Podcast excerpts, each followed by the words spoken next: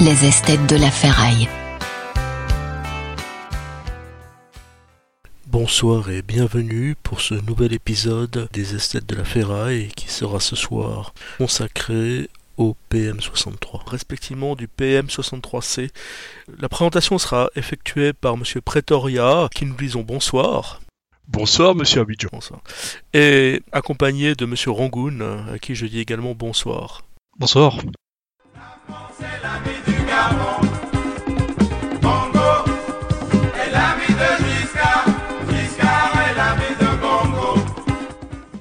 Ce pistolet mitrailleur PM63, une vieille arme en fait euh, conçue euh, dans les années 50. Est-ce que vous pouvez nous en dire plus, monsieur Pretoria Oui, absolument. Alors, en termes de, euh, développement, il a été euh, développé, comme vous l'avez dit, euh, vers la fin des années fin des années 50, euh, puis est rentré en service au courant des années euh, 60. Alors, officiellement, il, est, il a été accepté en 63 et est rentré en service de manière euh, effective auprès des forces de police à partir de 1965. Forces de police, mais également l'armée et les différents euh, services de sécurité euh, de, la- euh, de Pologne. Euh, c'est une arme en fait qui a finalement connu très très peu de euh, d'exportation, qui a été euh, ça a été dans- exporté à quelques pays arabes, euh, Vietnam et euh, Europe de l'Est, Allemagne de l'Est pardon. Et en fait l'arme a été au courant des années 80 euh, remplacée par le euh, PM 84 Glauberit qui fera l'objet d'un- d'une prochaine carte en fait. Décidément, vous aimez collectionner les armes polonaises obscures. Euh, oui, euh, c'est euh, une de mes paraphilies en fait. Donc, je, c'est ce qui est assez intéressant. Quand nous ne jugeons pas ici. Vous êtes, vous êtes dans un safe space.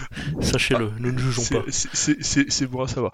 En fait, ce qui est assez, ce qui est assez intéressant avec ces armes, c'est que bah, finalement, ils ont des, euh, des designs qui sont euh, assez, euh, assez atypiques en fait.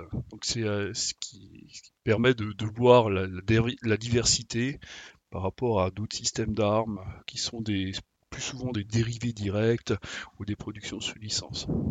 Est-ce que vous pensez que la consommation importante de vodka frelaté en Pologne dans ces années pourrait expliquer les nombreuses dérives armurières qu'ont connu ce pays?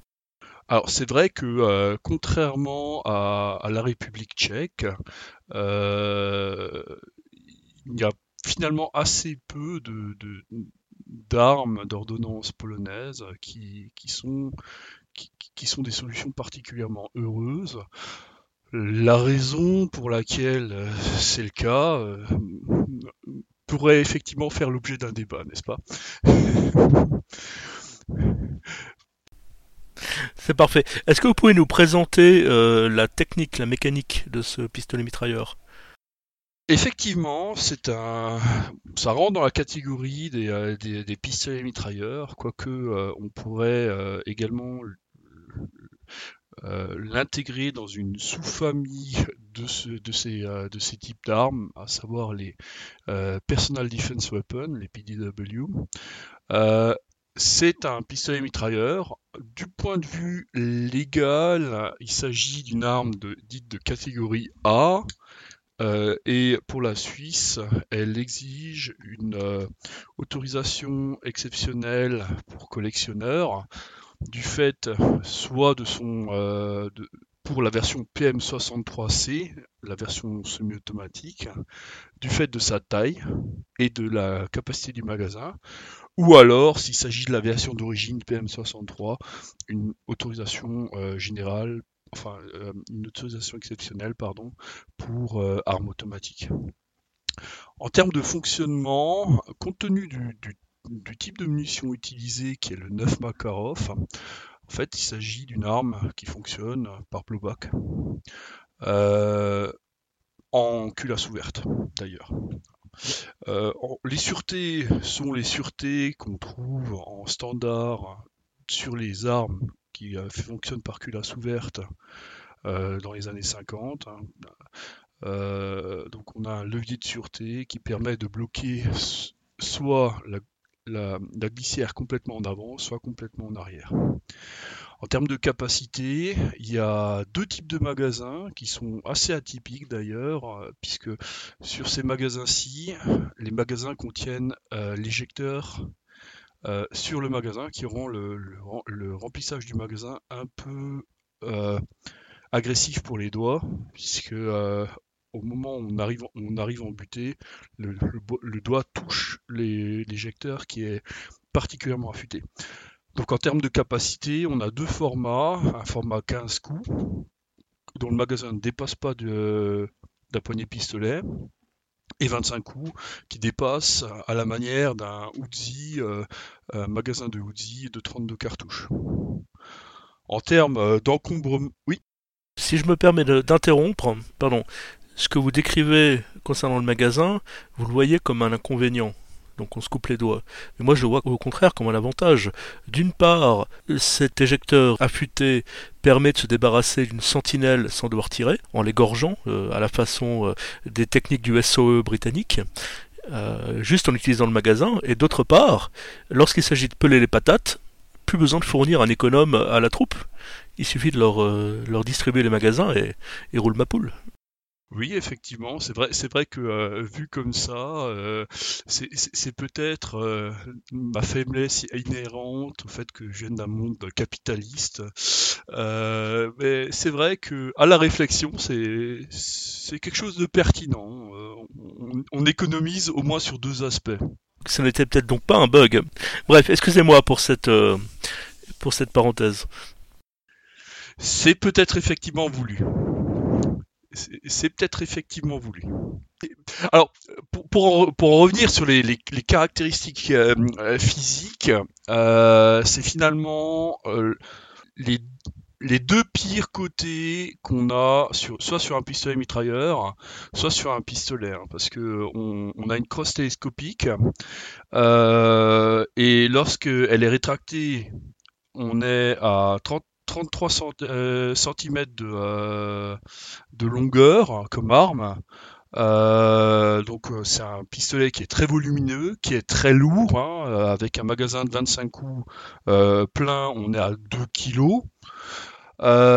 et il a également un sacré inconvénient dans le domaine du pistolet mitrailleur, c'est-à-dire que quand la crosse est étendue, on, reste en dessous des 60 cm, 58 cm pour être précis, euh, avec la crosse dépliée. Donc ça conviendra naturellement pas particulièrement aux, euh, personnes de grande taille. Hein, euh, qui vont avoir des, des, positions de tir particulièrement désagréables. Donc euh, voilà, ça c'est pour vraiment la composante technique euh, pure et dure. Euh, on peut maintenant regarder le PM63 en pratique sur différents aspects. Est-ce que vous avez des questions jusque-là? Moi, j'étais en train de penser à l'aspect qui est finalement assez similaire avec une arme récente que, comme peut l'être le, le Steyr TMP, respectivement sa version suisse avec le BET TP9 ou MP9, qui, enfin, qui est également euh, maudit par une crosse euh, euh, extrêmement réduite et extrêmement désagréable à l'emploi. oui, effectivement. alors, le, cette, version-ci ou la version autrichienne a, enfin, pour la version autrichienne, il n'y a bien sûr pas de, euh, pas de cross, mais euh, il y a, d'autres éléments qui n'inspirent pas particulièrement confiance. C'est le, euh, levier d'armement en fait, qui est un espèce de levier d'armement d'AR-15, mais tout en matière polymère et qui a tendance à flex pendant, pendant le mouvement de charge.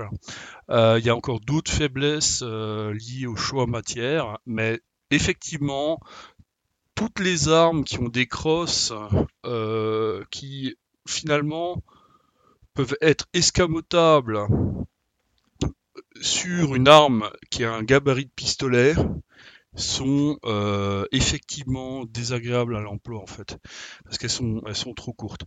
On peut éventuellement compenser ce, ce problème dans une certaine mesure avec l'emploi d'un point rouge, puisque le, un des principaux problèmes qu'on observe avec les crosses trop courtes, c'est la difficulté d'aligner correctement les organes de visée avec le, but lorsqu'on a une visée traditionnelle avec hausse guidon. Hein, donc euh, là, c'est paradoxal. Pour le PM63, pour le PM63, le, le euh, euh, contre toute attente, je serais favorable à l'emploi d'un point rouge pour faciliter l'aide à la visée. Quoi. Tout à fait. Je, reviendrai sur le point de la visée dans, un commentaire plus tard. Vous connaissez mon, mon, point de vue sur le Swisscom Drill, mais c'est un. J'y reviendrai plus tard. J'y reviendrai plus tard.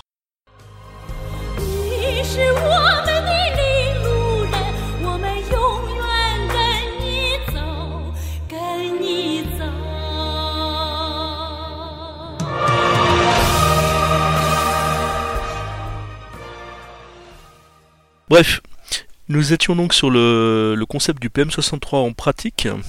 Oui, euh, effectivement. Alors, en termes de, disponibilité, le, euh, le PM63 en, vraiment en pistolet mitrailleur, euh, full automatique, etc., est disponible aux alentours des 700-800 francs en UC, donc euh, avec euh, Holster, euh, un certain nombre de magasins, en général 3.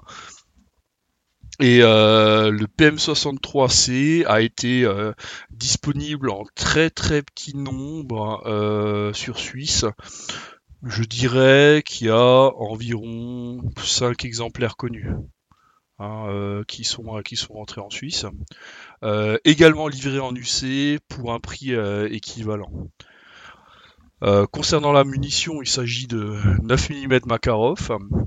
9 mm Makarov, malgré la, crise du secteur de la munition, n'a pas connu, en tout cas pas à ma connaissance, une très forte inflation.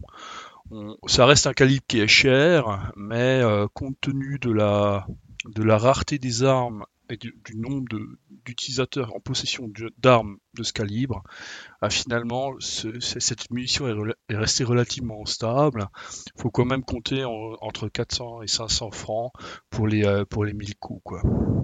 Comme je l'ai dit, euh, les, euh, cette arme est assez courante, en tout cas dans sa version full.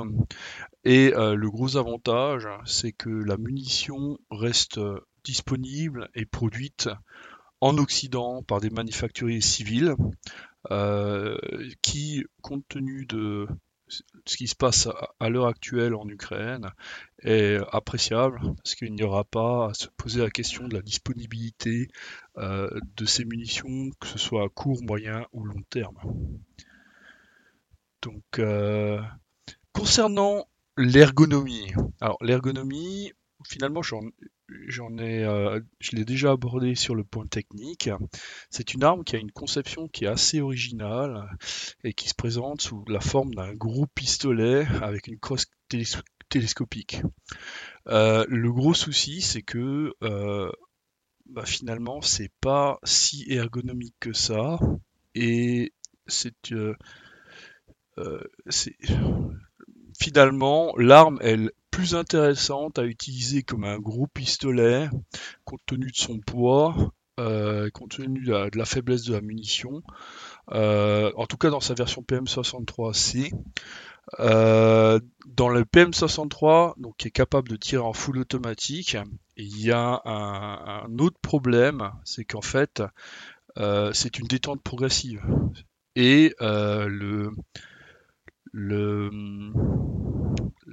le positionnement de la détente entre tirer uniquement coup par coup et tirer en, full est très très faible l'écart et on, se retrouve avec euh, finalement une utilisation comme un gros pistolet qui est tout bonnement impossible à cause de cette détente progressive. Euh, ensuite, le, comportement général de l'arme bah, finalement, on se retrouve avec des organes de visée qui sont très peu pratiques. euh, qui sont situés très près du visage. Et comme il s'agit d'un pistolet, ce sont des éléments qui sont en plus mobiles lors du tir. C'est encore plus problématique sur la version PM63C, puisque le PM63C est une arme qui est disponible légalement aux USA. Et aux USA, les, les masses percutantes, qu'elles soient semi-automatiques d'origine ou full auto, sont considérées par l'ATF euh, comme étant des armes full automatiques. Donc en fait, pour pouvoir accéder au marché, euh, US, euh, le fabricant a rendu l'arme tirant en culasse fermée. Et là, c'est encore plus problématique parce que on ne sait pas jusqu'où la culasse va bouger.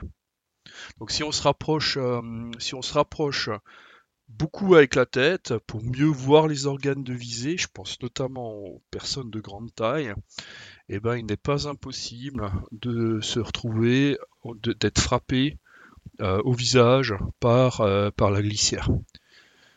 Donc c'est quelque chose qui est particulièrement Oui, ok. Je comprends le, le, principe. Ça veut dire pour les gens qui n'ont pas la vision de, ce, de, cette arme devant eux, euh, qui n'ont pas une image de cette arme devant eux, pardon, euh, ça veut dire que lorsqu'on tire à culasse ouverte, la culasse est rétractée, donc elle, elle, est en bout de course, et donc le tireur peut juger, euh, peut positionner sa tête de manière safe, sûre, tandis que lorsqu'elle tire à culasse fermée, la culasse est fermée donc, et elle va repartir en arrière, et là le tireur n'a pas de, de points de de comparaison pour savoir euh, exactement comment positionner sa tête. Voilà, exactement. que c'est juste Très bonne euh, description. Le, dans sa version semi-automatique euh, d'origine, donc PM63C, le tireur n'a pas de point de référence pour la position arrière de la glissière. Est-ce que vous Et je crois que vous avez expérimenté ce fait d'ailleurs. oui, oui, absolument. Là, c'est un, un, rapport, un, un rétex première main de grande qualité, n'est-ce pas? Un, autre aspect euh, pratique qui est, qui est sensible sur cette arme, c'est le port. Parce que, comme, euh, comme je vous l'ai dit, il s'agit d'un hybride euh, finalement assez, assez mal, abouti. Et le, le, le porter comme un pistolet mitrailleur, donc avec une, une sangle un point n'est en fait pas réellement possible ou pas possible dans de bonnes conditions pour deux raisons. La première, c'est que la sûreté est particulièrement légère et euh, notamment avec le PM63C, elle a tendance à, sauter et à désassurer l'arme. Ce qui, bien sûr, pour une arme tirant en culasse, euh, fermée, donc je parle bien du PM63C, euh, pose des problèmes de sécurité.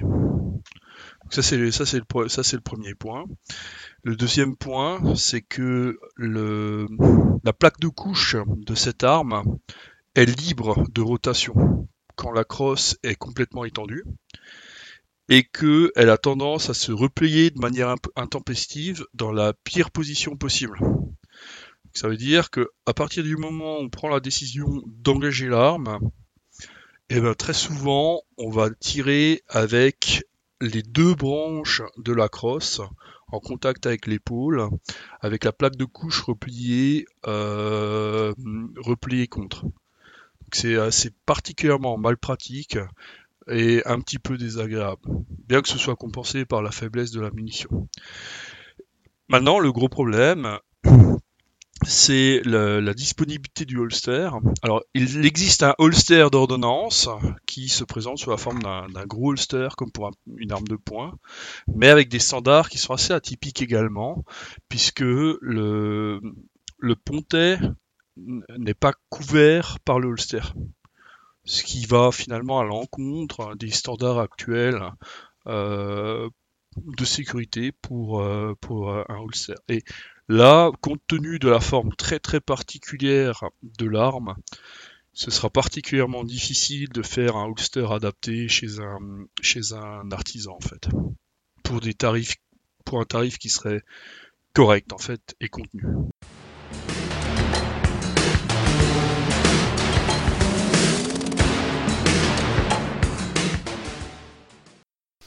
C'est parfait. Monsieur Rangoon, on vous entend peu, mais je crois savoir que vous avez une petite expérience de ce pistolet mitrailleur. Oui, effectivement. euh, moi, j'ai eu.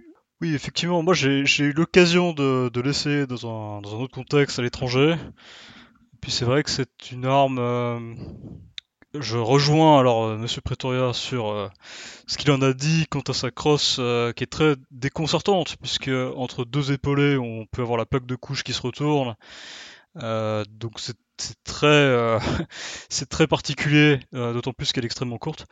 Je dirais que la, la- le côté prendre la culasse dans la figure, évidemment, bah, se pose beaucoup moins.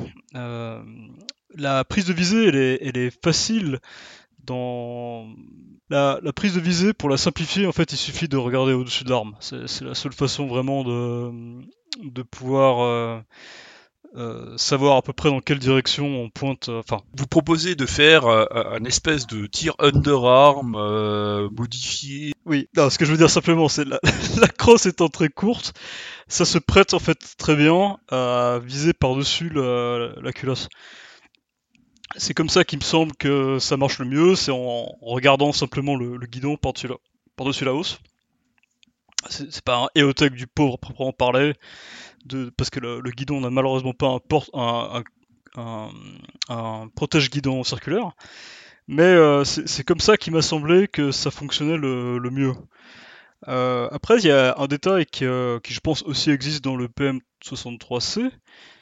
euh, c'est qu'en fait, dans la version dans la version automatique, il y a un réducteur de cadence.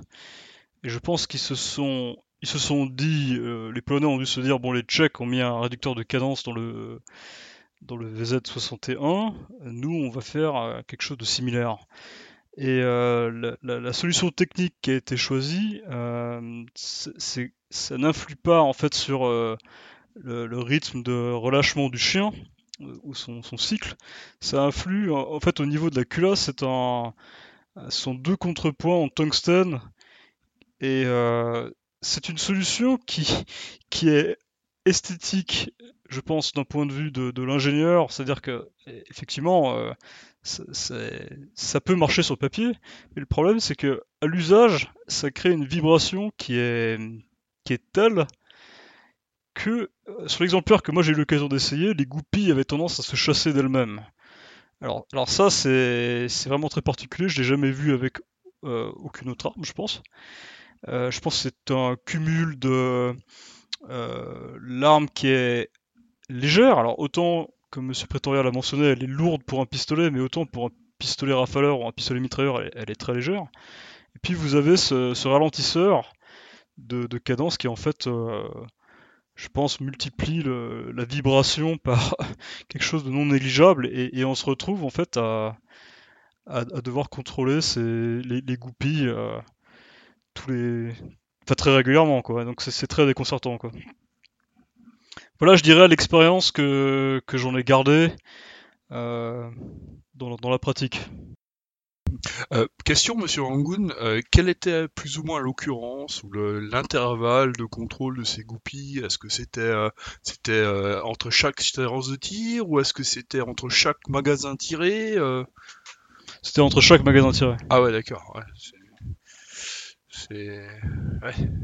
avoir une arme qui se qui se démonte au bout de 15 ou, 20 ou 25 coups, c'est vrai que c'est un peu c'est un peu gênant. Après, bon, c'est un, c'est un sample de 1, c'est un, voilà, un échantillon de 1 avec euh, une- arme qui avait déjà eu un, un vécu.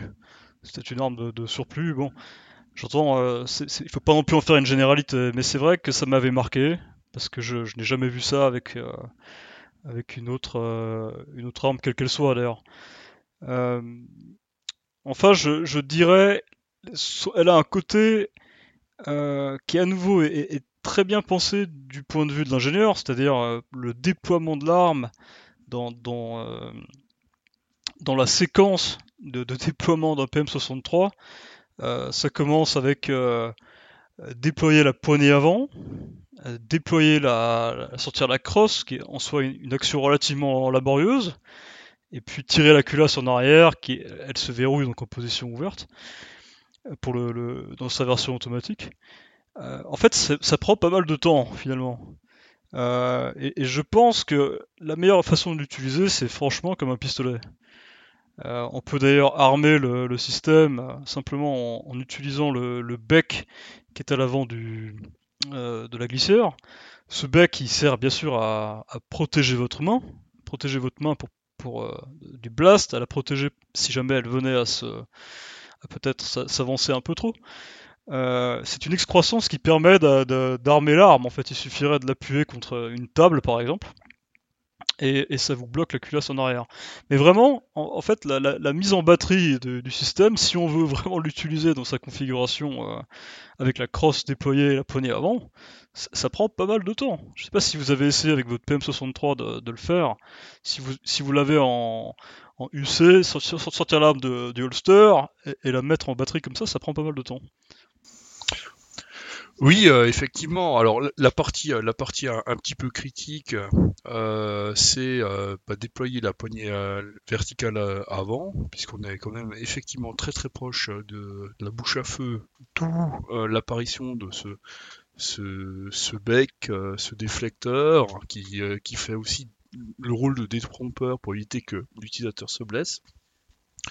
le déploiement, le déploiement de la crosse arrière je trouve assez aisé, puisque il existe en réalité deux variantes de, déverrouillage euh, de la crosse. Euh, un gros bouton et un bouton qui est beaucoup plus petit. J'ai sur ma version la chance d'avoir le gros bouton. Donc à ce moment-là, l'extraction et tirer, tirer la, crosse se fait rapidement. Mais bien sûr, la, seule chose qui est vraiment problématique, c'est que, euh, que la plaque de couche, euh, si elle est facilement mise en place, se redéplace de manière intempestive tout aussi facilement. Quoi. C'est, euh, je, pense que c'est, c'est une arme, en réalité, la façon dont il faudrait l'utiliser, si quelqu'un voulait la préparer, la préparer pour un usage euh, autre que pour le, autre qu'une arme à montrer dans une collection, ce serait vraiment d'abord de souder la plaque de couche en position euh, déployée, euh, quitte à ce que la crosse ne puisse pas se rétracter complètement, mais ça à la limite c'est pas grave. Ça, d'ailleurs ça, ça, permettra un déploiement beaucoup plus rapide, et puis je pense qu'on peut également coller la, la sécurité hmm. manuelle. Alors de, en, position de, feu. De, ce point de vue-ci, euh, on, peut, on peut rabattre complètement le, les deux, la composante télescopique euh, de, la, de la crosse avec la plaque de couche dans sa position tir. Euh, le gros problème, c'est que c'est une plaque de couche qui est extrêmement fine dans tôle et je vois deux inconvénients majeurs. Premièrement, ça va, ça va s'accrocher partout. Et deuxièmement, euh, s'il y a vraiment un contact violent ou si l'arme tombe, on se retrouvera avec une plaque de couche complètement déformée. Euh, et donc, j'aurais tendance à dire que le, remède serait pire que le mal, en fait. Oui, je vois bien ce que vous voulez dire, et, je pense que ça nous ramène à ce que disait Monsieur Abidjan euh, tout à l'heure, à savoir son intérêt pour ce qu'il appelle le drill Swisscom, c'est vraiment dans ce contexte-là que, cette arme a un quelconque intérêt. Et, à ce niveau-là, M. Abidjan expliquera, je pense, plus en détail ce qu'il entend par là. Mais à mon avis, c'est vraiment. le, PM63 est une arme qu'il faut utiliser sans déployer la crosse. Il faut la prendre comme un pistolet. Exactement. Mais Justement, je voulais vous proposer à tous les deux un, petit exercice d'imagination. Donc nous sommes en, 1974 et euh, en tant qu'activiste d'un groupe terroriste gauchiste type euh, Fraction Armée Rouge ou euh, Brigade Rouge, vous avez le choix entre un Beretta 93R ramassé sur un carabinier un PM63 fourni par euh, l'ambassade de Pologne de votre ville, ou respectivement un Stechkin fourni par votre correspondant du KGB, quel est votre choix? Oh, Évidemment le Beretta 93. Oui, mais ça c'est uniquement parce que vous êtes un esthète. Mais en pratique J'aurais tendance à dire euh, malgré tout le PM63, parce que la, munition euh, est, relativement peu puissante, et comme l'arme est très lourde, elle est, enfin, d'après mon expérience, elle, reste quand même très très contrôlable avec une cadence qui est réduite. Les deux autres armes ont des cadences de tir qui sont beaucoup plus élevées, qui rendent le, fait de le contrôler beaucoup plus euh, beaucoup plus problématique en fait. Mais justement, là, je pense que vous, vous ratez, vous passez complètement à côté du point. C'est-à-dire que dans le cadre qui a été donné, enfin, qui a été édicté par Monsieur Abidjan, tout est une question de médiatisation. Je veux dire, cette, action de groupe gauchiste, le seul but, c'est une revendication derrière qu'il faut obtenir. À partir de là, quoi de mieux qu'une rafale euh, très rapide? Quoi de mieux que des, flammes? Quoi de mieux qu'un bruit strident Qu'une Rafika de Beretta euh, 93 Voir si vous avez du style, un, Beretta 951R, encore beaucoup plus de style.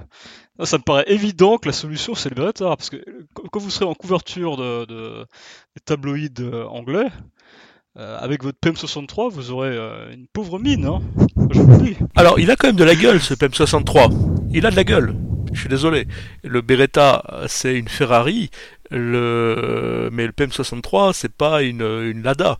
C'est, euh, on est presque au niveau du Desert Eagle en termes de gueule. C'est un, une arme cinématographique, si j'ose.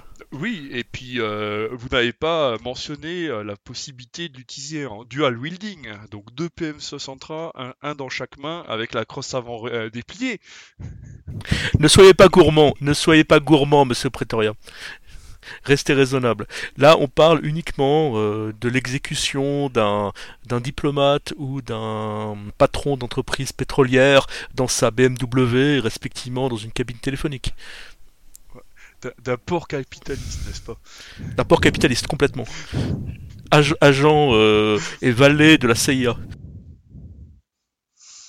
Euh, Oui, je, re- je, re- je resterai quand même euh, soit sur un PM63 ou sur un Stechkin alors. Ou alors un VZ61. Ben ça tombe bien. Comme ça, vous vous laissez le choix libre pour moi de, de prendre ce pauvre Beretta 93 dont apparemment personne ne veut ici. C'est- C'est vrai, ben, le, gros, problème, c'est que euh, une action en Italie, le 9 mm, pour toute action ultérieure, sera beaucoup plus compliqué. D'où l'intérêt, en fait, de, euh, du VZ61 euh, en 765 Browning, dans un calibre à l'époque relativement libre euh, et disponible partout. Mais qui vous a dit que je peux pas faire euh, mettre un canon de 765 Parabellum sur mon futur Beretta 93 On atteint des sommets de- esthétiques, n'est-ce pas? Beretta 93 plaqué or avec des gravures. Bon, le drame de ce pauvre Beretta, c'est que sa, sa, sa, sa plus grande euh, exposition, c'est c'est- enfin, c'est le, le, le difficile privilège d'avoir été le pistolet de Robocop. C'est d'ailleurs étonnant parce que dans ce rôle-là, le PM63 euh, n'aurait pas eu besoin d'un maquillage. Il était déjà suffisamment ridicule pour être dans les mains de, de Robocop. Tout à fait. Mais je pense que des PM63 à Detroit en 1987 ne couraient pas les rues. Euh, Oui, c'est vrai que euh, bah, d'ailleurs beaucoup de matériel soviétique était maquillé en fait, hein, euh, notamment des euh, bon des matériaux beaucoup plus lourds tels que blindés ou avions quoi. C'est juste, c'est juste. Il y a le, le cas dans le le- l'aube rouge, en particulier. Il y a beaucoup de matériel euh, qui, n'est- qui, est assez drôle. C'est souvent du matériel euh, occidental, euh, du Valmet, des trucs comme ça qui sont. D'ailleurs, le, grand méchant utilise un, un jatimatique de mémoire. Ah bah voilà, on a oublié le jatimatique en, en concurrence de, de ces armes. Ouais, bon, mal- malheureusement un jatimatique euh, pour trouver, pouvoir le tester, pour en faire une carte, ça va être un petit peu plus tendu quand même. Ça va être un peu plus tendu. Mais enfin bref, tout ça pour dire que la bonne réponse à mon dilemme, euh, c'était évidemment un MAS 1938. Mais nous reviendrons une autre fois sur, ce, sur cet aspect-là. Exactement.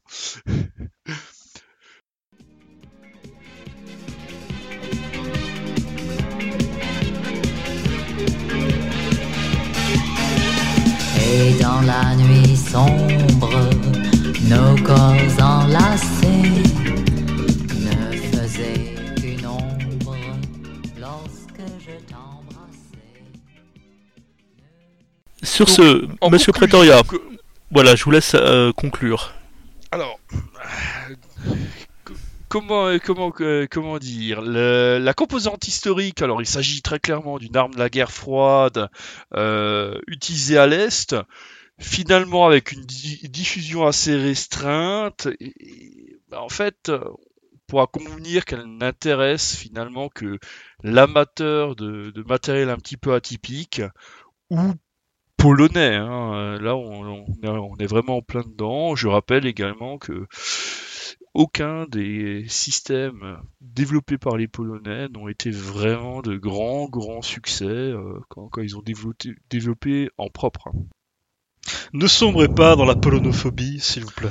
Ah non, mais non, non, ça, y a, ça, y a, ça, y a pas de risque, mais bon, euh, il faut quand même appeler un chat un chat. hein. Je vous rappelle que euh, la carte sur le PM euh, 84, respectivement le PM 96, est en préparation et euh, il ne s'agit pas non plus de quelque chose de particulièrement euh, euh, resplendissant.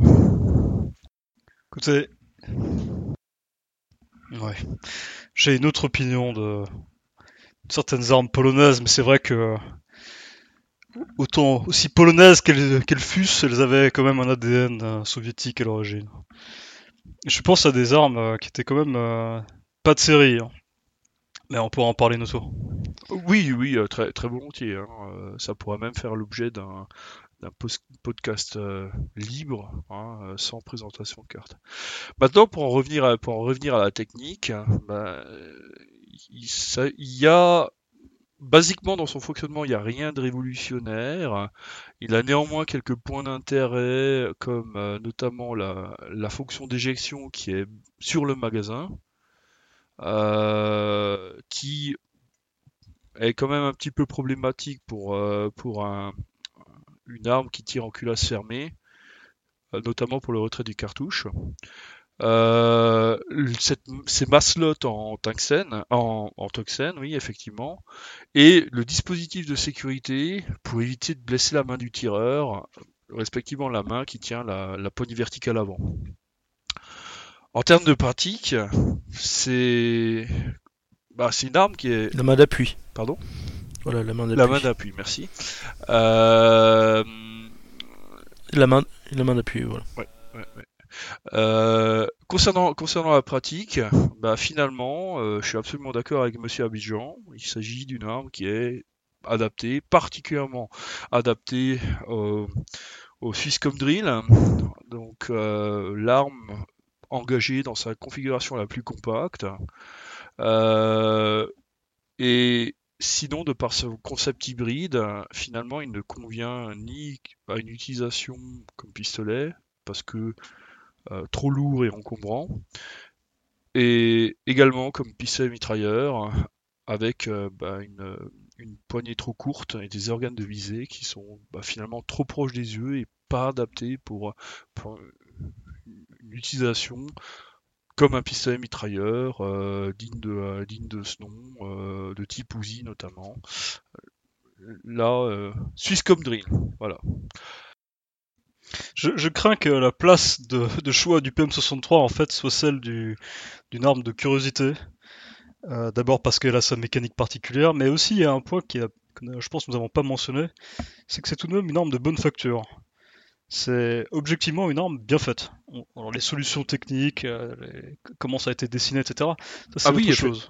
et- Mais, euh, mais l'arme est, quand on l'a en main, elle donne une impression de Euh, qualité. oui, effectivement, vous, euh, vous, vous soulevez un, un point qui est, qui est pertinent. C'est une arme qui est, qui est très bien usinée, qui est, qui est très bien finie.